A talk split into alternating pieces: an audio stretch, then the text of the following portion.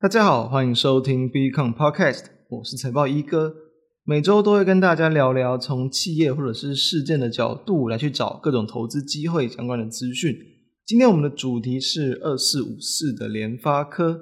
喜欢我们也欢迎订阅我们的频道。在音乐结束之后，就开始今天的内容。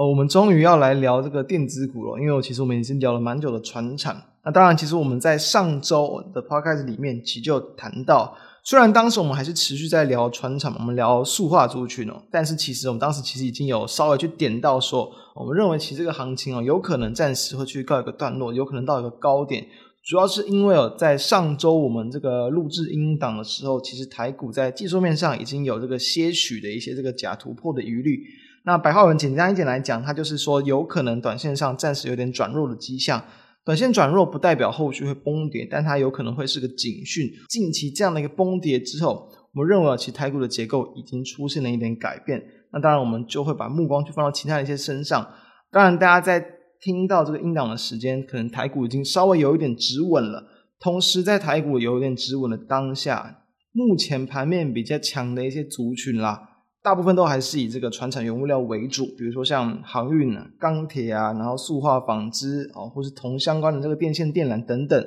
这些都还是很强。但其实因为毕竟我们谈船产也是谈的很蛮算蛮长一段时间了，所以我们会认为啊，这个与其持续在谈他们，然后同时他们的情开始有一点这个高档震荡，我们会认为不如把目光可能放到其他那些电子股身上，或许来的比较有机会。那今天我们要谈的主角联发科。但是它在近期也是有蛮多讨论度的，就是在于说它四月底的一个法说会哦，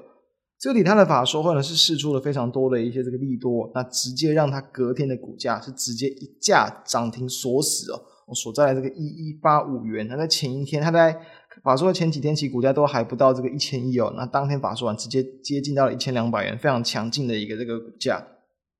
但是比较可惜的，就是在后面了，因为整个国际股市的一个这个回落嘛，不管是疫情的影响，或是科技股的转弱，那同时像这个高通也是预期说本季的营收会比较这个弱一点，那也压抑到了这大部分的一些科技类股的表现，同样让台股的一些科技股都是比较弱，所以说联发科其实在最近这段时间哦，其实还一度我这个回档到了大约这个一千元左右，等于说我其实在短短的时间，也就是个回落了大约二十趴，接近二十趴的一个股价。当然了，其实，在我们录制的时间，它其实已经算是有这个在月线附近止稳、止稳止跌了。所以，我们当然今天要谈，当然是我们认为它这样的一个回档，有人会说它到底是转弱，还是它会是个机会？我们的结论呢，其实会比较偏向它是个机会哦，不然为什么今天才会谈它嘛，对不对？所以说，刚好这样的一个这个期间啊，其实它的股价已经比当时法说前的价格还要低了。我会认为其他不妨是可以开始去比较值得留意的一个方向。那我们这边直接先谈一下哦，在它这个法说谈的几个内容哦，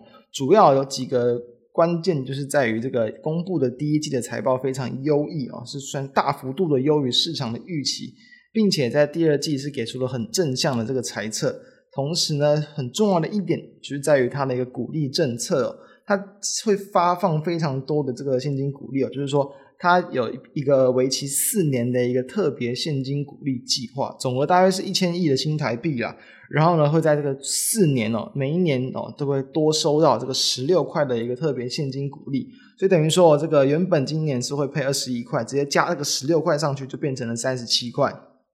哦，等于说你买了一张股票，哦，就可以这个多这个每配齐的时候都收到这个大概三万七左右。那当然，因为它目前的股价其实很高，所以其实。殖利率算下来也并不是说非常的一个吸引人，可能大概就三趴多左右。那其实也跟联发科在过往其实大约十年左右的一个平均的一个这个殖利率其实差不多的一个数字。所以其实说，虽然它是加发了很多的一些股利，但其实在殖利率上面的一个变化其实并没有说拉到非常多，就是因为今年股价的一个飙涨嘛，就是股利除以你的一个股价嘛，分子除以分母嘛，那因为分母变得很大，所以说呢你的分子变大，其实对于殖利率影响并没有到那么的大。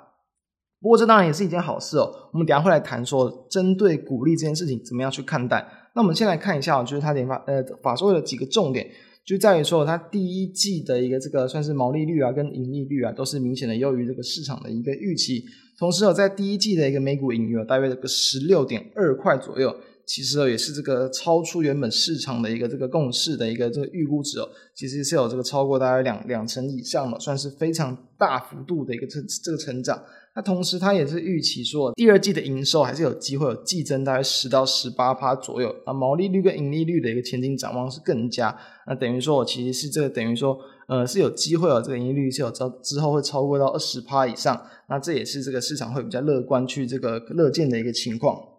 再加上说，它其实是有提到，在这个下半年的订单呃能见度的这个提高，它的市占是有机会去持续的一个增加的，所以说呢，都会对于它今年全年的展望比较乐观。它去年是赚多少？它去年全年的一个获利大概二十六块钱左右。那其实今年啊，这个市场就已经预估了，它其实是有机会来赚到六十块钱以上的。未来的几年其实都是有机会赚到六十块以上。原先哦，原先大部分市场这个可能预期在全年今年的获利啊，才大概在四十几、四十五，然后到这个五十块左右。那在今年第一季已经公布了这么亮眼的一个这个十六点二块钱的一个获利哦，等于说市场都已经开始去比较积极、大幅度的调高全年的一个获利展望。这个六十六十块以上应该是没有太大的一个问题了。所以说，对照它目前的一个本益比，我们看到假设有赚到六十块以上，它目前的这个本益比其实等于说也还不到这个二十倍哦。对照目前大部分的台湾的一些 IC 设计的一些同业啊，平均的本益比目前大概可能是在这个二十到二十五左右。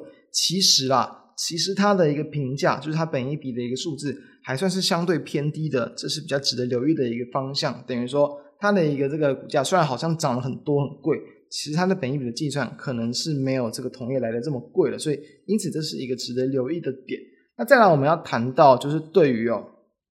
呃，目前的一些这个市场的一些比较讯息的一些变化，因为其实啊，在近期这个高通也是有这个召开法说会嘛，那他有去提到目前的一个这个联发科的一个竞争啊，其实联发科在去年第三季它的一个这个全球的一个晶片的出货量，其实就已经超过高通了。那当然了，其实刚刚有谈到，在这个因为今年它有一个产能比较供给短缺的一个问题，所以会容易有让它的一些比较中低阶的这个手机的市场再去更多的流向联发科。等于说，联发科在这个中低阶的这个市场是有机会留这个得到更多的订单，并且呢，其实在过往这个高通比较强项的一个高阶市场，其实也会面临到联发科的一个新的一个旗舰晶片，天玑两千哦，是预期会在这个应该是明年了，明年第一季来去做推出，单颗可能就是会卖到超过这个百元的一个美金以上，算是非常这个。哦，高价的一一款晶片，所以说呢，这也是面临到它的一个挑战。等于说，联发科在不管在中低阶或者是高阶上，其实都是有这个慢慢的持续再去跟这个高通去做竞争的。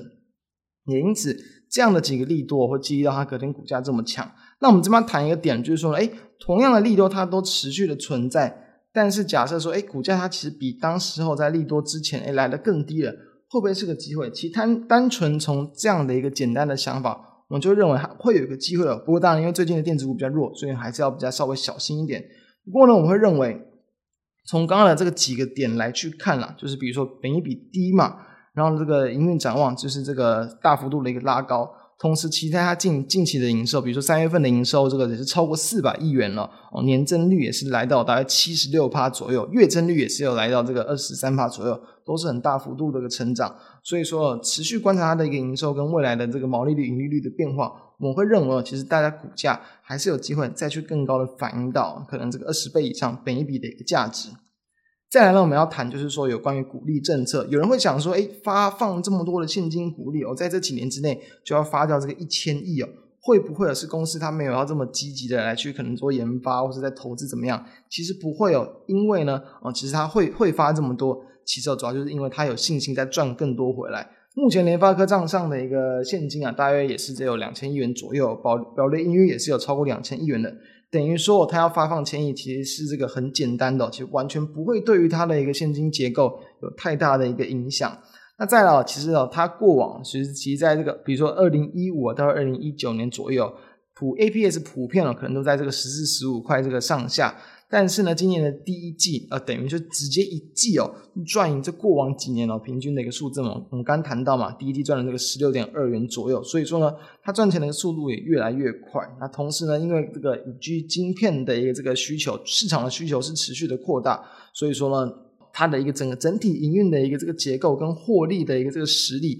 对照前几年来讲是大幅度的一个提高。那再来我们要知道，其实哦，就算哦他把这个现金发光光了，大家要知道，其实目前有一些这个国际级的一些这个科技大厂，比如说像高通啊跟博通啊。目前呢，其实手上的一个净现金的一个这个值哦，其实都还是比较偏向这个负值的，就是因为哦，他们其实都会去这个利用，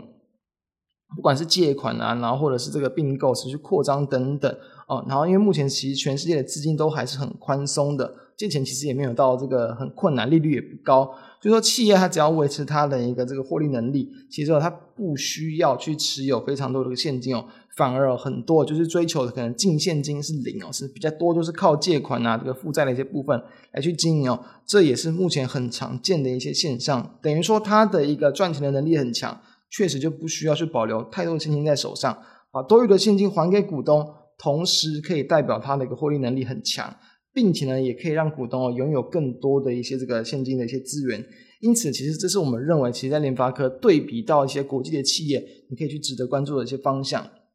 所以说我总结一下哦，对于说目前的一个盘面的一个看法，最近的话就是台股已经急跌之后，好像开始有点止跌，但是资金蛮多都还是集中在所有的一些传产啊、原物料类股身上。但是因为其实我们已经早就跟大家追踪过一段时间了，我会认为哦，其实在最近啊，他们可能确实可能还都会有高点没有错，但是呢，我们觉得说反而可以趁这样子的一个科技股修正的一个情况，假设未来台股会再度的一个创高，因为其实之前在。蛮早之前呢，台股还没去突破一万七之前，大约是在应该一二月的时候左右吧，我们就预期说也是有机会来去突破一万七了。到现在来看，其实突破一万八，甚至其实可能会在不久之后也是有机会看到的，这是我们的一个看法。所以说呢，在这样的一个情况之下，诶，当然传产股涨上去之后，势必也都会带动到部分的一些电子股去跟进补涨。那这也是我们认为可以在近期比较开始去值得留意的几个方向。从这些。营运展望很强，那其实股价也是经过修正，甚至比这些这个新的一些利多试出来之后，哎，股价反而比当时候还来的低。我会认为这些都是会几个可以去观察的一些机会，因此提供给大家参考。那以上就是我们本周的一个内容，我们大家下周再见，拜拜。